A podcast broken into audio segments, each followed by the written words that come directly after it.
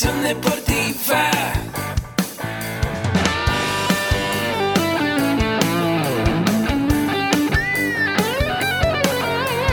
Yo soy Ahmed. Somos guerreros. Hola, bienvenido a la Asociación Mexicana de Educación Deportiva. Soy el doctor David Lezama, presidente de AMED, y es para mí un gusto darte la bienvenida a estos podcasts. Este programa está diseñado para compartir contigo conocimientos de los temas que nos apasionan a todos los que amamos el físico-constructivismo y el fitness y queremos mantener un estilo de vida saludable.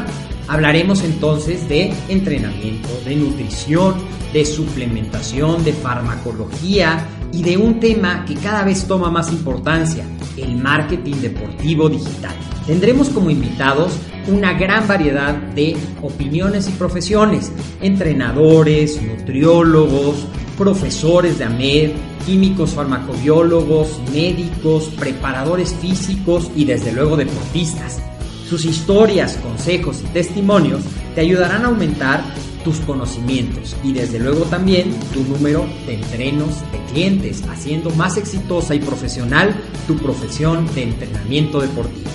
También aprenderás técnicas más eficaces del marketing que te ayudarán a monetizar esta profesión. Si quieres saber más de nosotros, visítanos en la casa virtual de la familia Med, www.amedweb.com.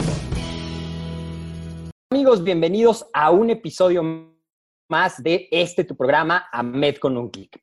Recuerda que AMED con un clic es un novedoso programa de membresía en el que con un solo pago que tú eliges, si anual o mensual, vas a poder tener acceso a todo el contenido y la oferta educativa que AMED Web te ofrece. Te invito a visitarnos en los comentarios, vas a poder ver el enlace.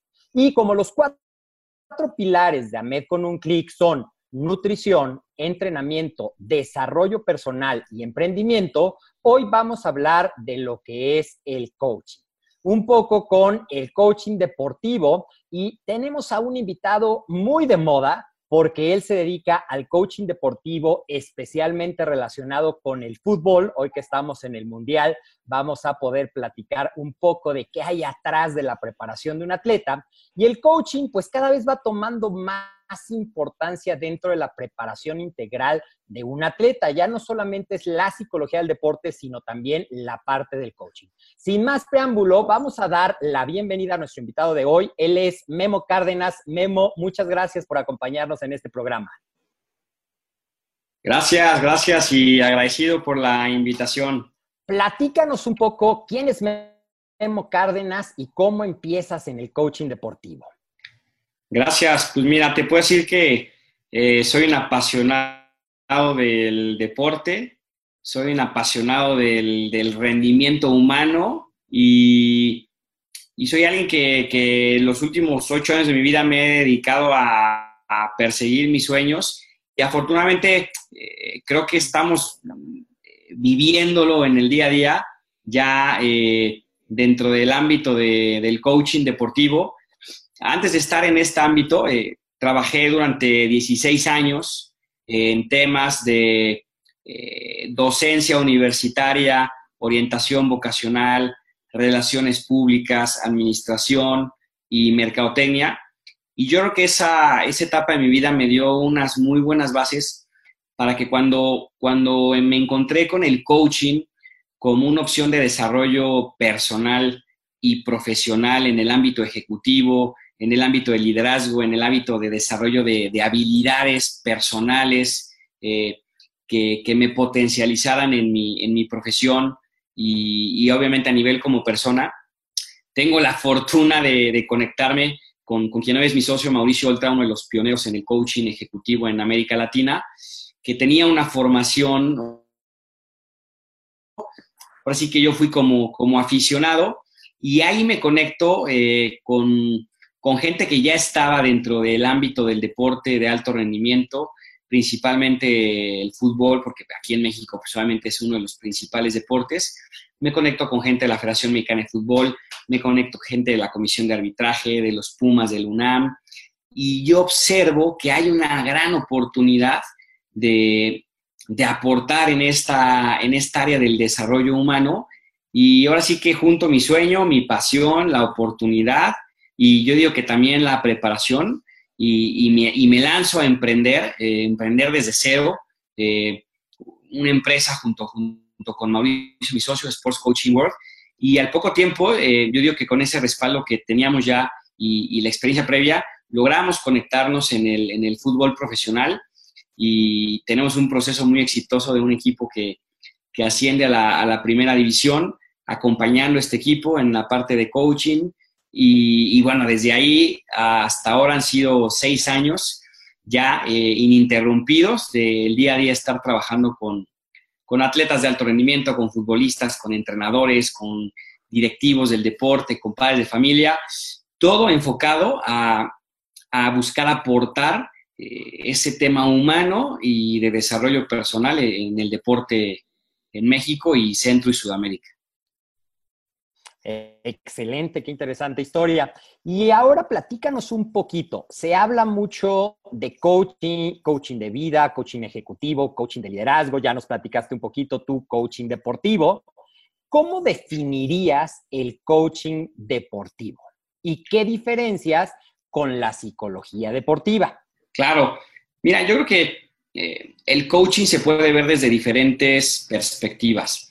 Eh, yo creo que algunos lo consideramos una metodología de entrenamiento personal, una metodología con, con, con unas guías y unos fundamentos muy claros que aquella persona que sigue esa metodología logra desarrollar capacidades personales eh, y logra eh, establecerse metas que le ayudan a mejorar como persona.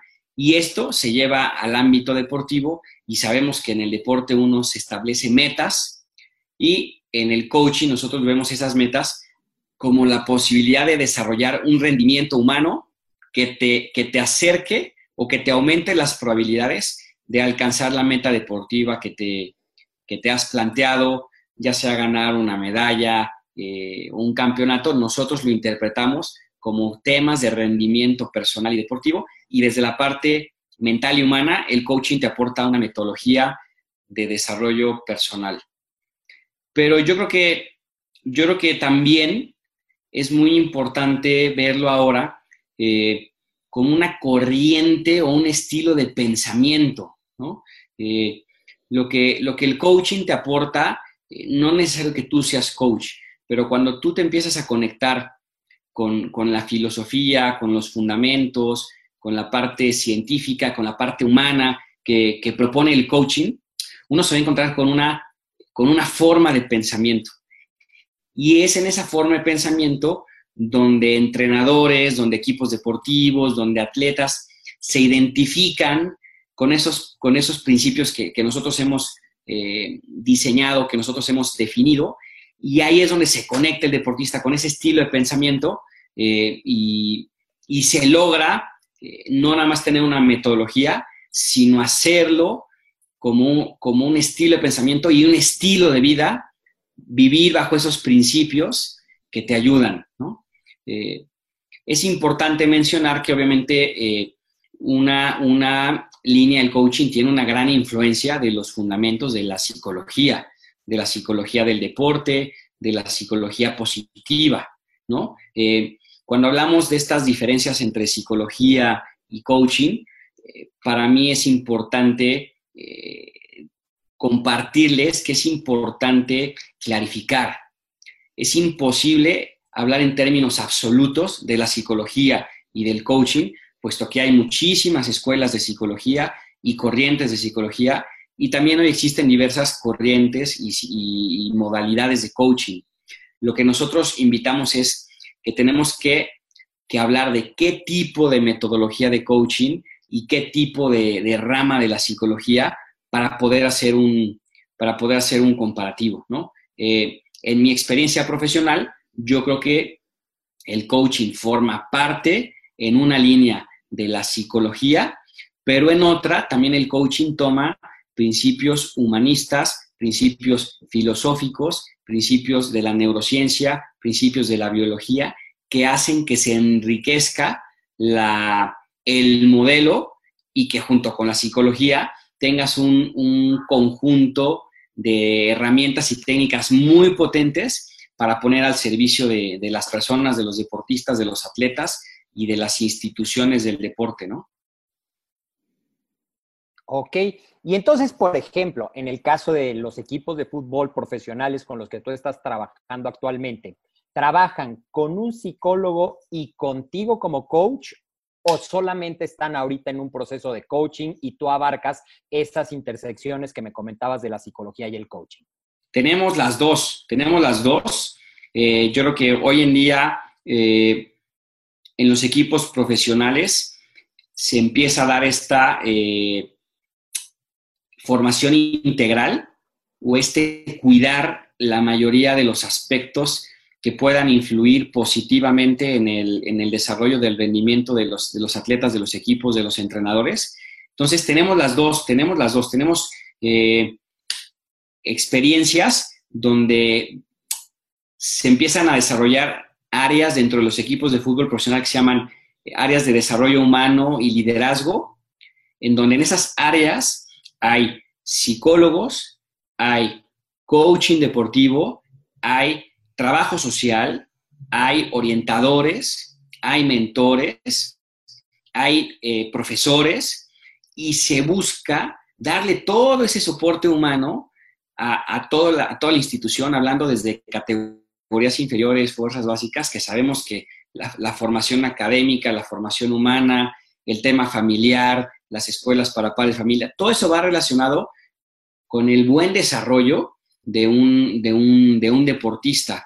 Entonces yo creo que hoy está, está trabajando interdisciplinario, ¿no? Y cada uno aporta su experiencia y cada uno aporta su, su campo de especialidad y ahí es donde yo creo que hay los, lo, los mejores avances.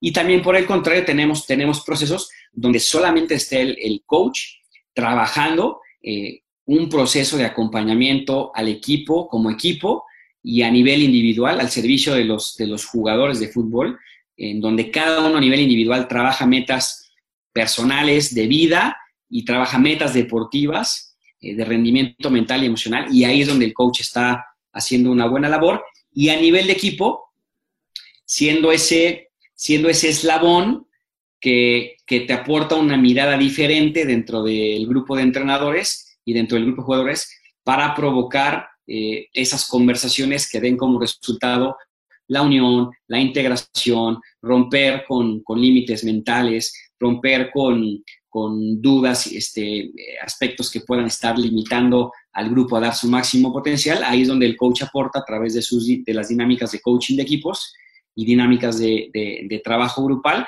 Ahí es donde está incidiendo o donde estamos incidiendo eh, muy positivamente. Ok, entonces si yo quisiera así entender un poco todo eso que nos has compartido, podríamos decir de una manera muy sencilla que el coaching es un sistema de entrenamiento mental que te va quitando esas barreras que te impiden creer que tú puedes lograr algo y va entrenando tu mente a pensar en otro canal a pensar empoderado, a pensar que se puede, y en el caso que nos mencionas, la integración del equipo, debe ser algo súper interesante y súper retador a la vez, el poder bajar los egos individuales y hacer claro. que el equipo funcione como tal. ¿Es claro, correcto? creo que, creo que, lo, creo que lo, lo, resumes, lo resumes muy bien y yo lo resumiría aún más. Hay una fórmula matemática que nos gusta mucho compartirle a los, a los jugadores que decimos, el, el máximo rendimiento posible o el éxito deportivo proviene de dos lugares, ¿no? Proviene de que tú tengas la capacidad de, de, de dar tu máximo potencial y ese máximo potencial que tú puedes dar eh, solamente se va a disminuir si tú tienes interferencias. Entonces, final que tienes o el resultado deportivo. Entonces, fíjate cómo el coaching trabaja en los tres ámbitos de la fórmula. Trabajas desde el potencial, echándole fuego o echándole, soplando las brasas del potencial eh, del atleta. Y, nosotros somos los especialistas en el ámbito del potencial mental y emocional. ¿Cuáles son, esas, cuáles son esos pensamientos, esas emociones que en conjunto te hacen ponerte en un estado para rendir al máximo? ¿Qué te impediría dar tu, tu máximo? Pues interferencias, que en el ámbito mental y emocional provienen de dos lugares. Interferencias internas, tu diálogo interno, tu batalla de tu juego interior, como decía Tim uno de los padres del coaching deportivo, eso, ese diablito contra ese angelito, esas, esas voces de si puedes, no puedes, esa, esa parte de tu historia donde, eh, donde creciste en un lugar, en una familia con entrenadores que te impulsaban y tú puedes y puedes lograr y esfuérzate y dedícate y desarrolla hábitos, o esa parte de que a veces tuvimos, tuvimos experiencias donde tú no puedes, no lo vas a lograr, no lo vas a alcanzar, eso es imposible. Entonces, hay interferencias internas y hay interferencias externas. Las interferencias externas son situaciones o personas, ¿no? Eh, situaciones externas eh, de un atleta, eh, el contrario, el clima, las situaciones donde entrenas, la influencia de la prensa, la influencia de, de, gente cercana a ti que te puede estar ejerciendo una, una cierta influencia que te impida la familia, los hijos, las, situaciones de la vida que cualquiera nosotros tenemos, somos seres humanos. Entonces, todas esas situaciones de vida y externas a las que un atleta alto se ve expuesto pueden eh, interferir o también pueden aportar a que sea aún mayor el rendimiento del deportista. Entonces, justo trabajamos en esos ámbitos de la persona, de sus pensamientos, de sus emociones y también de lo que está alrededor de él. Todo depende cómo está el deportista interpretando lo que pasa afuera y cómo lo interpreta y eso, qué pensamientos y qué emociones le genera y cómo eso eh, impacta en su rendimiento. Ahí está una de las claves del trabajo humano que, se hace a través del coaching. Claro, es decir, estamos quitando el ruido de fondo de la historia previa, de cómo me hablo, me la creo, no me la creo, soy víctima, soy protagonista, me hicieron contra, me hago responsable, eso es adentro. Y afuera, un ejemplo muy claro es como seguramente la mayoría de los mexicanos antes del partido contra Alemania, todos pensábamos, me encantaría que ganara pero las experiencias previas o la interpretación de lo que ha venido sucediendo decían, me encantaría que ganara, pero muy probablemente no se dé. Totalmente. Y este, este trabajo de, que desde luego refleja no un mes, sino años que han venido trabajando en ese proceso, sería un claro ejemplo de cómo el quitar esas creencias limitantes, empoderarlos, ustedes pueden, ustedes lo pueden lograr, ustedes lo pueden hacer, definitivamente puede hacer que las cosas cambien y se logren hazañas. Claro, mira, estamos justo eh, empezando el mundial y por respeto a la profesión y por respeto al trabajo que están haciendo, a mí me gustaría hablar de, lo, de si está haciendo bien o está haciendo mal lo que está sucediendo. Es un hecho que desde hace eh, más de dos años, eh, la selección mexicana eh, viene siendo acompañada por un grupo de especialistas en el ámbito del desarrollo humano, del coaching, de la psicología. Y lo único que yo te puedo aportar, invito a todos a que lo, a que lo vean, es qué tipo de conversaciones, qué tipo de declaraciones, qué tipo de relaciones humanas se están dando dentro de este grupo. Y lo único que podemos decir y que es evidente y demostrable es que esta selección ha entrado en un sistema conversacional y de, de pensamiento y de creer cosas diferente, diferente, eh, no es novedoso, sino es diferente a, a, lo que en teoría la cultura no solamente del deporte en México, sino de nuestro sistema como, como, como nación y como cultura mexicana, lo, ha hecho. Es, eh, es lo único que yo te puedo decir. Y, lo que, si me atreviera a, si me preguntaras qué puede suceder, yo la verdad es que el, el resultado en el deporte, ganar, empatar o perder, uno de los principios que nosotros decimos es que sabemos que es incontrolable ese resultado. Hay demasiadas variables que pueden influir en el, en el resultado de un partido de fútbol o en el resultado de una competencia, aunque tú seas un corredor de 100 metros, el que tú ganes no depende de ti. Hay una gran eh, cantidad de factores externos. Lo que, lo que creo que ha hecho esta selección y lo que se relaciona mucho con lo que hacemos nosotros, y hemos trabajado con algunos jugadores que están ahorita en, el Mundial, es empoderar al deportista, empoderar a la persona a que sepa que ese resultado no depende de él, que ese resultado no depende del equipo, pero que sí depende del equipo es lo que sucede dentro del equipo y cómo el equipo se enfrenta a todas esas situaciones externas y cómo deciden afrontarlo y qué deciden creer de lo que, de lo que puede suceder. Y, bueno, vamos a, ver hasta, vamos a ver hasta dónde se llega, no en términos de, éxito deportivo, sino en términos del funcionamiento humano y el rendimiento del equipo que, bueno, pues obviamente todos soñamos, bueno, yo sí sueño, yo sí estoy de ese lado, de que, de que tenemos que creer al máximo que se puede lograr eh, lo máximo que sería ser campeones, campeones del mundo, aunque eso no depende de nosotros, eso debe estar en el metaprograma que traemos instalado y desde ahí movernos y desde ahí vivir, desde ahí desarrollar nuestros hábitos, nuestras conversaciones, lo que creemos, lo que nos decimos, lo que no nos decimos, cómo nos lo decimos. Y ahí está una de las, eh, grandes, grandes eh, aportaciones que ha hecho en este caso el coaching deportivo en este proceso de la, de la selección mexicana en Rusia 2018. Excelentes comentarios. Y de ahí me deriva otra pregunta. ¿Qué es más difícil para ti como coach deportivo? ¿Trabajar con un equipo o trabajar con un deporte individual? Claro. Mira, es una gran pregunta y déjame te respondo desde, desde esta eh, filosofía que nosotros tenemos. Eh, nosotros en Sports Coaching World, en Ironman, en todos estos proyectos, nosotros hemos decidido eh, eliminar del vocabulario palabras como difícil, como imposible, como nunca.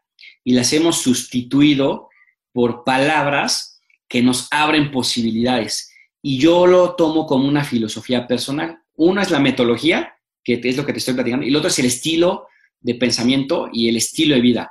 Entonces, yo soy alguien que, creo y estoy convencido que no hay cosas difíciles ni imposibles, hay retos. Entonces, yo cambiaría la pregunta, oye, ¿qué es más retador? ¿Trabajar con un deporte de equipo o trabajar con un deporte individual o con un atleta a nivel individual? Y te diría que cada reto es totalmente distinto. Y para cada reto uno requiere habilidades distintas o complementarias. Eh, el trabajo a nivel individual, que uno puede decir, es más fácil trabajar con un atleta a nivel individual que trabajar con muchas cabezas, que cada una cabeza piensa mejor que una. Yo te puedo decir que hay personas que se nos puede facilitar más porque tenemos el gusto y tenemos las habilidades o buscamos desarrollar nuestras habilidades para la gestión de esos grupos, que para mí un, un equipo es un ser vivo como tal. Y el deporte individual te presenta un reto donde a lo mejor el reto es tanto tiempo o el proceso uno a uno, tener una gran conexión con ese, con ese atleta para tú poderle aportar y acompañarlo en lo que el atleta requiere. Sin duda alguna, yo no te diría que es más difícil o más sencillo, te diría que, cada uno requiere capacidades o competencias de desarrollo humano diferente y que en base a en ambos ámbitos me, los dos me apasionan y los dos me presentan retos sensacionales. Es decir, no hay receta de cocina que se aplique a todos, sino que tiene que ver la personalidad, las metas, el nivel de desarrollo personal, el nivel de desarrollo deportivo y cada, por cada nuevo coachee que así se llama a quien estás coachando, que a la vez me imagino que para ti como coach es un reto y también un proceso de aprendizaje. Claro, por supuesto. Eh, en nuestra experiencia, déjame compartir nosotros, en nuestra metodología, hemos decidido trabajar en equipo, es decir, no solo un coach está trabajando con un equipo, sino buscamos tener un equipo que aunque a lo mejor un coach es el que está directamente involucrado dentro del equipo como, como un implante, como se le suele llamar ahora en los, en los proyectos, o estás formando parte del equipo, ya sea dentro del cuerpo técnico, de parte de la institución, o, ya hay una persona que está ahí, pero nosotros no solamente estamos una persona, sino estamos una persona dentro y tenemos uno o dos mentores que son coaches que acompañan al coach y dos o tres mentales asistentes que acompañan al coach para realmente dar un servicio muy profesional a los clubes, a los clubes profesionales, a los equipos, a los entrenadores. Entonces, nosotros creemos que esta, esta mirada desde diferentes cabezas, desde diferentes eh, especialidades, aporta también una riqueza al proceso, aunque sea uno solo el que está trabajando, el que está trabajando en el equipo. Entonces, eso, es, eso creo que es bien importante, porque muchas veces me preguntan en conferencias y todo, oye, ¿cómo le hiciste para llegar a un equipo de fútbol profesional y, y trabajar con esa selección nacional? La verdad es, es, es por perfiles y, y, hay, hay momentos donde yo prefiero que vaya otro coach que tiene un perfil uno a uno con este perfil específico de deportista y, no voy yo y luego otro sí voy yo. Entonces, yo creo que esa también esa humildad de saber tus tus, grandes cualidades eh, y dónde usarlas mejor y tener un equipo que te soporte, creo que eso también enriquece.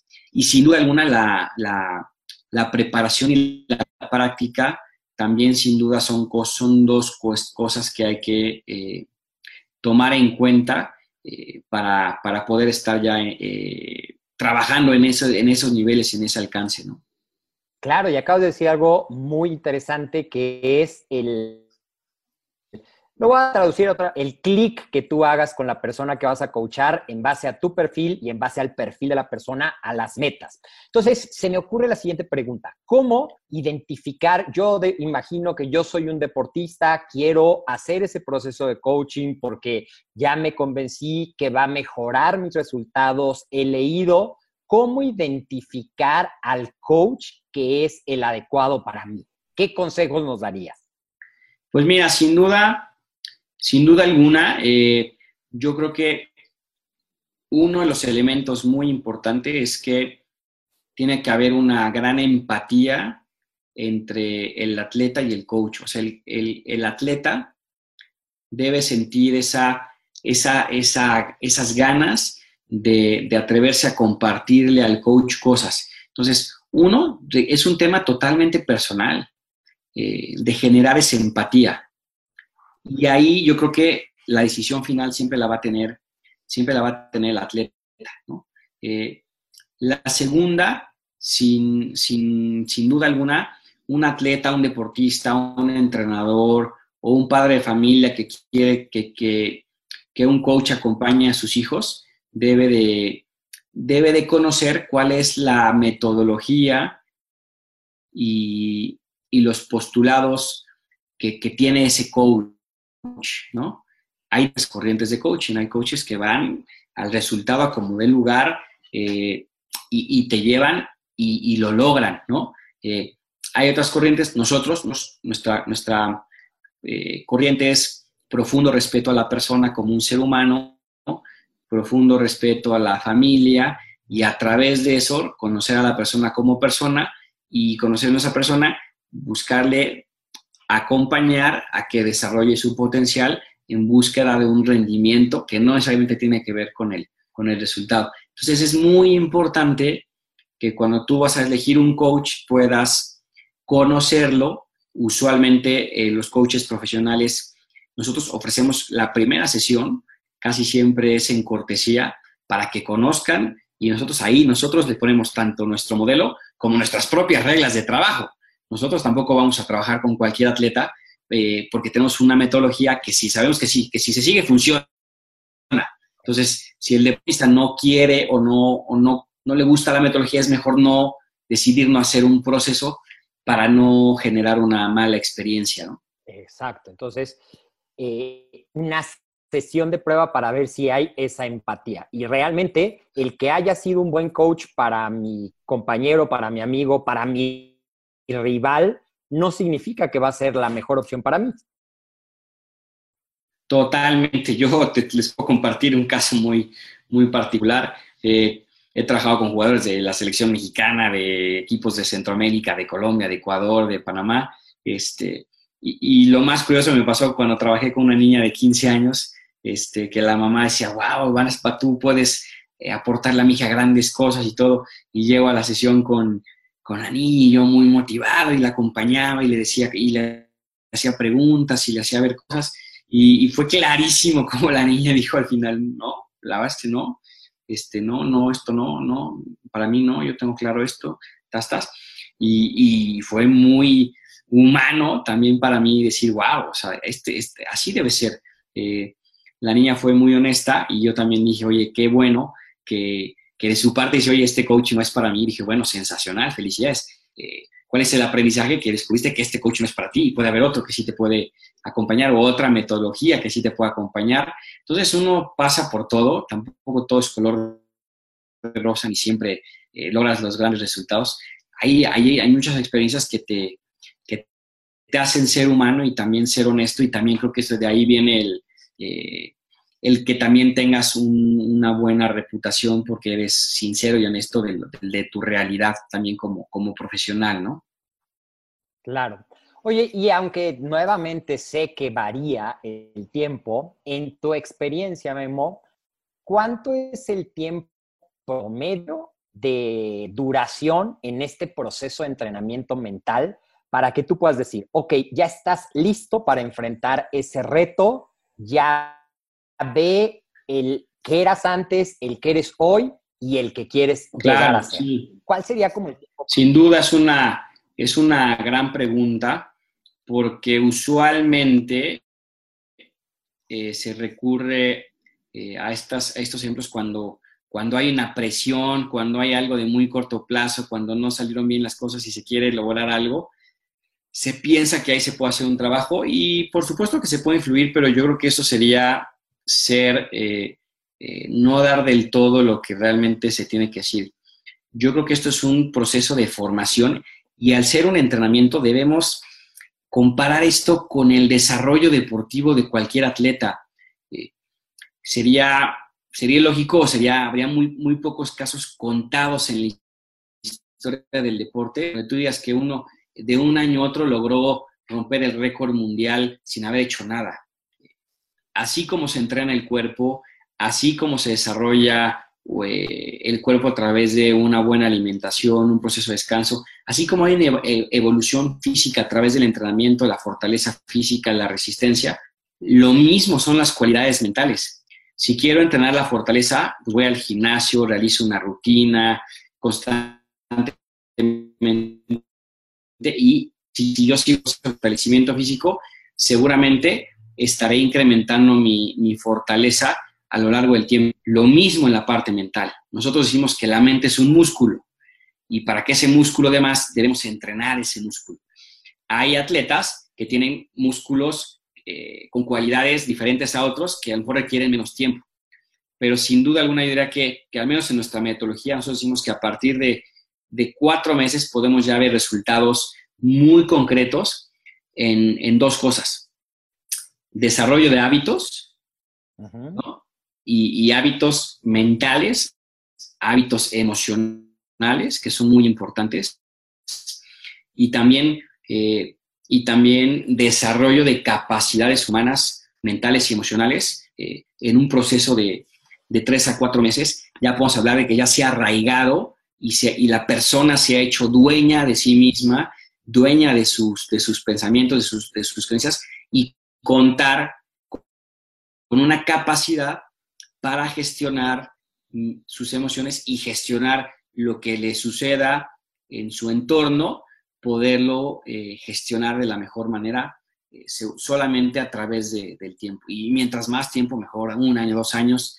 Tenemos atletas con los que hemos trabajado tres años y si tú comparas cómo eran a los 15 años y ahora cómo son los 19, 20 años, eh, y lo puedes medir, que nosotros también hay que poner métrica o soft skills, como, como se le llama en inglés, habilidades suaves, se pueden medir, se puede medir el performance y, son muy, muy eh, evidentes los resultados mientras más tiempo se esté trabajando. Claro. Oye, y una duda que muchas veces me, me llegan a hacer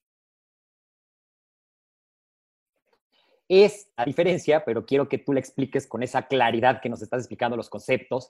A veces la gente piensa que si tú estás demasiado tiempo en un proceso de coaching, vas a perder tu capacidad de tomar decisiones y te vas a hacer codependiente de que tengas ahí a quien te esté cuestionando para que tú lo puedas hacer.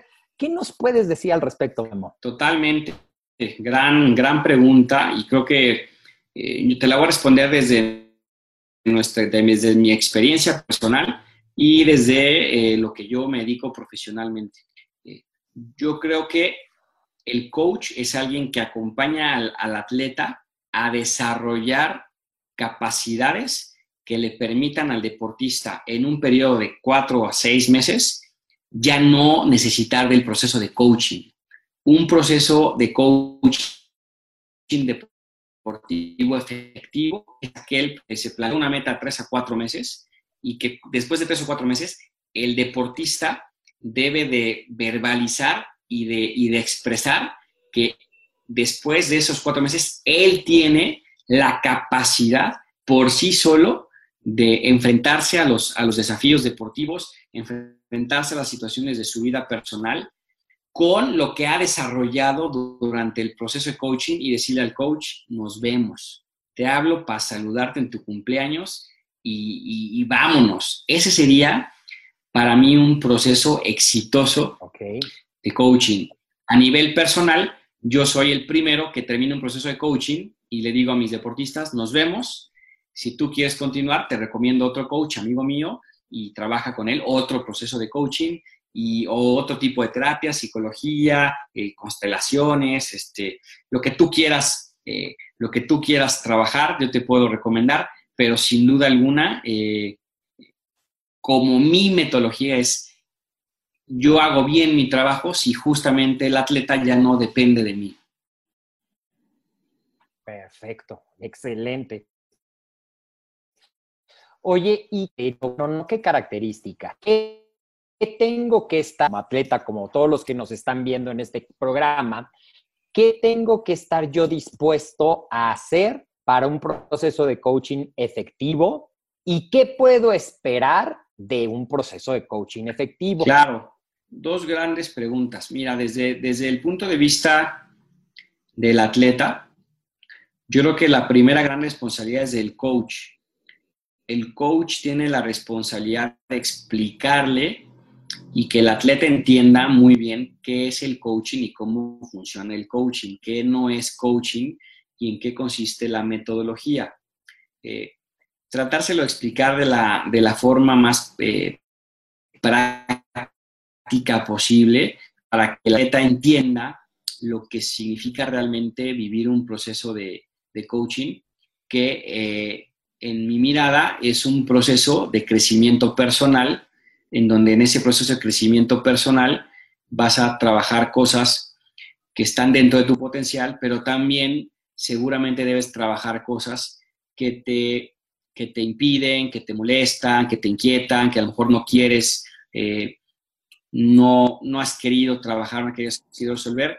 Entonces, eh, yo creo que es la responsabilidad de, de coach compartirle eso al deportista antes y también brindarle eh, las distinciones y, mostrarle que como coach eres competente para acompañarlo en ese camino de, enfrentarse a sus demonios o de, de trabajar su potencial para uno, si en el potencial, pues no caer en el ego y perderse en el camino, ¿no? Y desde el lado de, de los dragones, pues tener a alguien preparado que te puede acompañar a resolver esas situaciones que, te, que durante tanto tiempo a lo mejor te han impedido, te han impedido avanzar. Entonces, eh, yo creo que con eso bien hablado, el deportista, nosotros les hacemos eh, una pregunta, decimos, oye, ¿estás dispuesto? ¿No? ¿No? Eh, bueno, también tú como deportista debes comprometerte a, a cumplir con las sesiones en los tiempos que la, que la metodología te pide para poderte eh, decir que hay una gran probabilidad de, de, que tú logres lo que te propones. Entonces, si te fijas, es de los dos lados, tanto el, tanto el atleta de, de, de abrirse al proceso y de cumplir con el proceso, como el coach primero de, de transmitirle lo que puede vivir en el, en el, proceso de coaching deportivo y acompañar eh, a una persona. Eh, también creo que requiere mucha ética y mucho compromiso, porque hay veces que el proceso requiere de más atención por parte del coach. O sea, no estás trabajando con máquinas de hoy me voy y como tal te dejo. No. El coach también requiere un compromiso moral de estar dispuesto a acompañar al deportista en las situaciones que se le puedan eh, presentar. Claro, y dispuesto a acompañarlo escuchando, que yo creo que es una de las características de, del coach, sin hacer juicios, que yo creo que también es otro de los elementos muy importantes. Entonces ya no hablamos de quien quiere ser eh, sujeto de un proceso de coaching, es decir, de un coach. Ahora, escuchando y que quisieran estar como coaches en el área deportiva, ¿cuáles dirías tú que son las características que deben de cumplir? ¿O qué habilidades serían las tres o cinco las que nos quieras compartir? Habilidades que tú consideras que debe desarrollar un coach deportivo. Claro, también creo que es una, es una gran pregunta porque, porque hoy los, los cursos o las certificaciones que se ofrecen para formar coaches, eh, creo que eh, tenemos la responsabilidad de distinguir quién quiere formarse como coach para trabajar como coach profesional a otras personas dentro del ámbito del deporte, entrenadores, padres de familia, igual atletas, directivos del deporte, que quieren conocer la metodología, los principios y los postulados del coaching, pero no para ejercer de forma, de forma profesional, sino simplemente para complementar su, su área eh, de trabajo diario. Entonces, creo que es importante hacer esa distinción y cuando ya hablas de quién sí se quiere formar como coach, yo creo que es alguien que debe estar primero dispuesto a trabajar en sí mismo. Decimos que hay dos criterios muy importantes para ser un muy buen coach. Para ser un muy buen coach mental, uno primero debe ser un muy buen coachee o debe ser alguien que esté muy dispuesto a vivir desde, el lado del deportista el proceso, ¿no? Entonces, es alguien que le gusta trabajar en su persona, que está buscando desarrollarse como persona y a través del coaching y de recibir coaching primero, eh, conoce a profundidad cómo funciona el modelo. Entonces, ser un muy buen coachee, eso es importante. Y la segunda yo creo que es el, el, compromiso por el desarrollar un buen entrenamiento o una buena preparación que te permita eh, afinar esas cualidades o esas competencias coaching, como tú mencionabas, que son competencias humanas, son capacidades humanas. Un coach es alguien que se debe distinguir por ser una persona con una gran capacidad de escucha, no solamente escuchar lo que se dice, sino escuchar lo que no se dice, el cuerpo, la emocionalidad de otra persona, y eso requiere una disciplina, un estudio y mucha práctica para, desarrollar esa escucha, para desarrollar esa capacidad de empatía, esa capacidad de, desarrollar preguntas, eh, eh, una preparación profunda de, conocer un, método, de entender el método, del estudio de todo este tema de la ontología del lenguaje, de la inteligencia emocional, de las creencias, de la neurosemántica, de realmente prepararse teóricamente y mucho más aún en la parte práctica. Entonces yo diría que esas son como las cualidades y sin duda alguna todo esto que te digo, cuando tú estás en una certificación, nosotros, nosotros tenemos cinco años impartiendo 23 generaciones de certificación de coaching deportivo, te puedo decir que no todos se certifican. Aunque hay alguien que se quiera certificar y quiere trabajar con deportistas deportista, si quiere trabajar en un equipo de fútbol profesional, no se certifica porque no se compromete consigo a desarrollar esas, esas cualidades o a trabajar en sí mismo, ¿no? Eso es a grandes rasgos lo que te diría de, del perfil de alguien que quiere ser coach. Claro. Y, pues bueno, por ahí dicen que a caminar se aprende caminando, a escuchar se aprende escuchando y a hacer preguntas se aprende practicando. Si yo quisiera empezar a leer un poco de coaching para saber si me interesa realmente ser coaching o solo quiero trabajar en mi propio proceso, ¿cuáles serían las dos libros que tú nos recomendarías para alguien que quiere empezar a conocer el coaching? Claro, mira, sin duda alguna, a mí en lo personal, los, libros que, me han marcado, eh, está el, este libro del juego interior del tenis, de Tim Galway, este eh, instructor de tenis, profesor de tenis, pedagogo, que, desarrolló esta metodología eh, o identificó o habló por primera vez de estos temas. Si bien está enfocado al tenis, yo creo que la aplicación al deporte es universal de lo que él, de lo que él propone y es un libro muy ligero que sin duda alguna te puede, te puede atraer. Eso creo que es como, como básico, que te gusten esos temas. Y luego eh, existen pues diversos, diversos autores de diferentes corrientes del coaching. uno que a mí me gusta, que se los puedo recomendar, Coaching con PNL de Joseph O'Connor, también uno de los pioneros en el coaching a nivel mundial, él una corriente europea. Eh, de, coaching, pero también en ese libro que trabajas mucho tú a nivel personal, yo encontré cómo veía teoría y cómo veía ejercicios que aplicaba en mí y que a mí me funcionaban y sin duda alguna me hicieron cada vez conectarme más con, con el tema del coaching. Y y un libro un poco más eh, profundo, sin duda que para mí me ha marcado en mi formación como, como coach, el libro de Ontología del Lenguaje de Rafael, de Rafael Echeverría, esta magia de la importancia de cómo nos comunicamos con nosotros mismos y cómo nos comunicamos, y hay una gran riqueza. Eh, otro, El arte de soplar las brasas de Leonardo Walk, este, también un libro de coaching muy bonito, su nombre dice todo, El arte de soplar las brasas. Yo creo que los coaches tenemos algo de sopladores de, de brasas, de despertadores. Entonces, eh, creo que está ahí, ¿no? Ahorita estos son cuatro libros, pero yo creo que he leído 200, 300 libros eh, que me han apasionado. Y luego también buscar qué, han hecho los grandes, qué han hecho los grandes atletas. Por ejemplo, eh, el libro de 11 años de Phil Jackson, este gran entrenador de la NBA de básquetbol, que, que fue entrenador de de equipos legendarios como eh, los Toros de Chicago, como los Lakers, ¿no?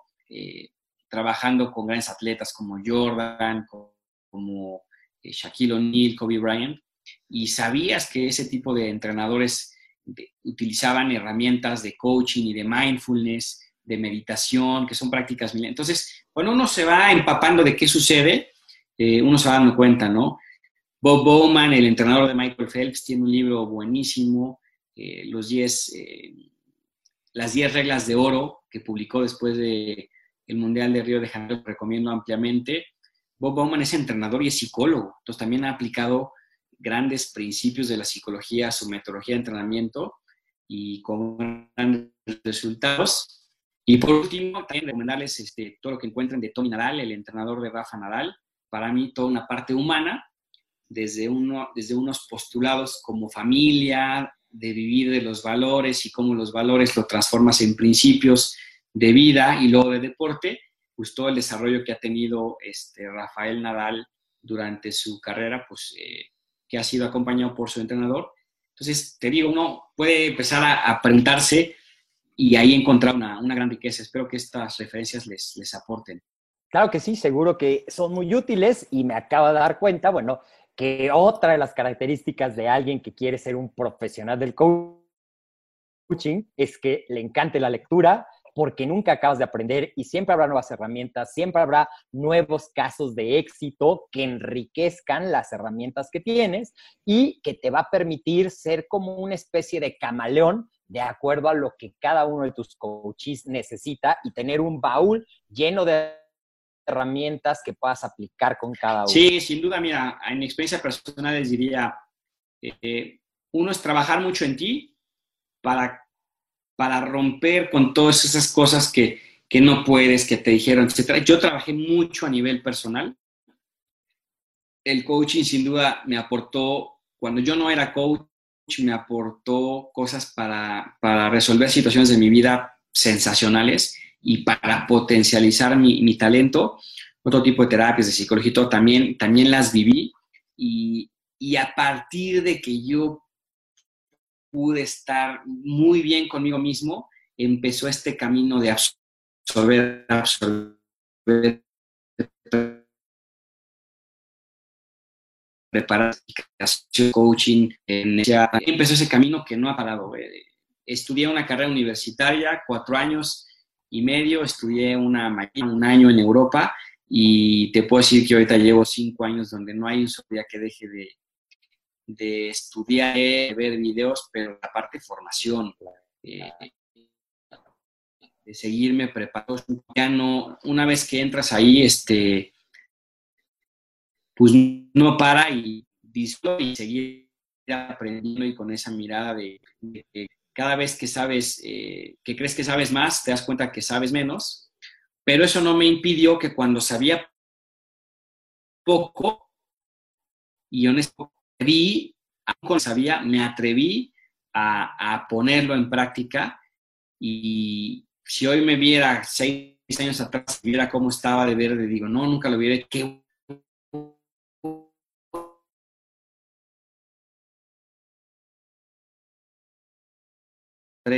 Bien, entonces podríamos resumir, Memo, para ir cerrando esta entrevista que podríamos estar horas platicando, porque creo que a los dos nos apasiona el tema, pero podríamos resumir que un coach es un detonador del cambio, es un potenciador de las ideas que cada uno tiene dentro de sí y que lo único que hacemos es ayudarle a la persona a darse cuenta de todo lo que es capaz de hacer Totalmente, yo nada más le, le,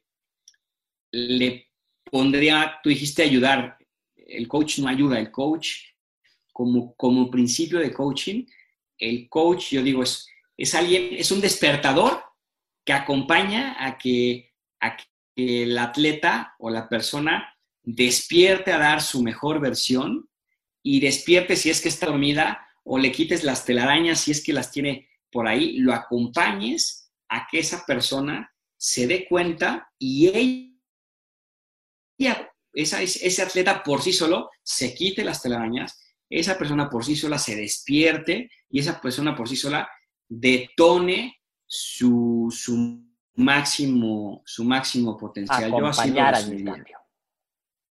Así Muy bien. ¿Dónde te pueden encontrar las personas que quieran saber más de ti, de tus cursos, hacerte alguna pregunta? Gracias, mira, mis redes personales, en Twitter estoy como arroba gcárdenas, de Guillermo Cárdenas. En Facebook la, página es Memo Cárdenas. Eh, Instagram estoy como Coach Memo Cárdenas. Y los proyectos que hemos creado, la certificación, eh, internacionalmente por Sports Coaching World. Eh, nos pueden encontrar en todas las redes sociales como Sports Coaching World. Eh, los cursos virtuales que ofrecemos también, hay cursos muy económicos y, para todos los entrenadores, para atletas, etcétera, en la Mental Training Academy, eh, www.metac.lat. Y este proyecto nuevo de alto rendimiento para atletas, triatletas, Ironmans, atletas olímpicos o gente que ya tiene muy claro y que quiere entrar en un proceso de alto rendimiento mental y emocional, en ironminds.lat eh, también pueden encontrar toda la información. Y, no, hombre, agradecerte por, este, por esta eh, charla tan, tan rica y eh, compartiendo un poco de lo que hacemos. Oye, Memo, y para despedirnos y hacer como patente la labor de un coach. ¿Con qué reflexión o qué preguntas nos dejas de tarea para empezar a...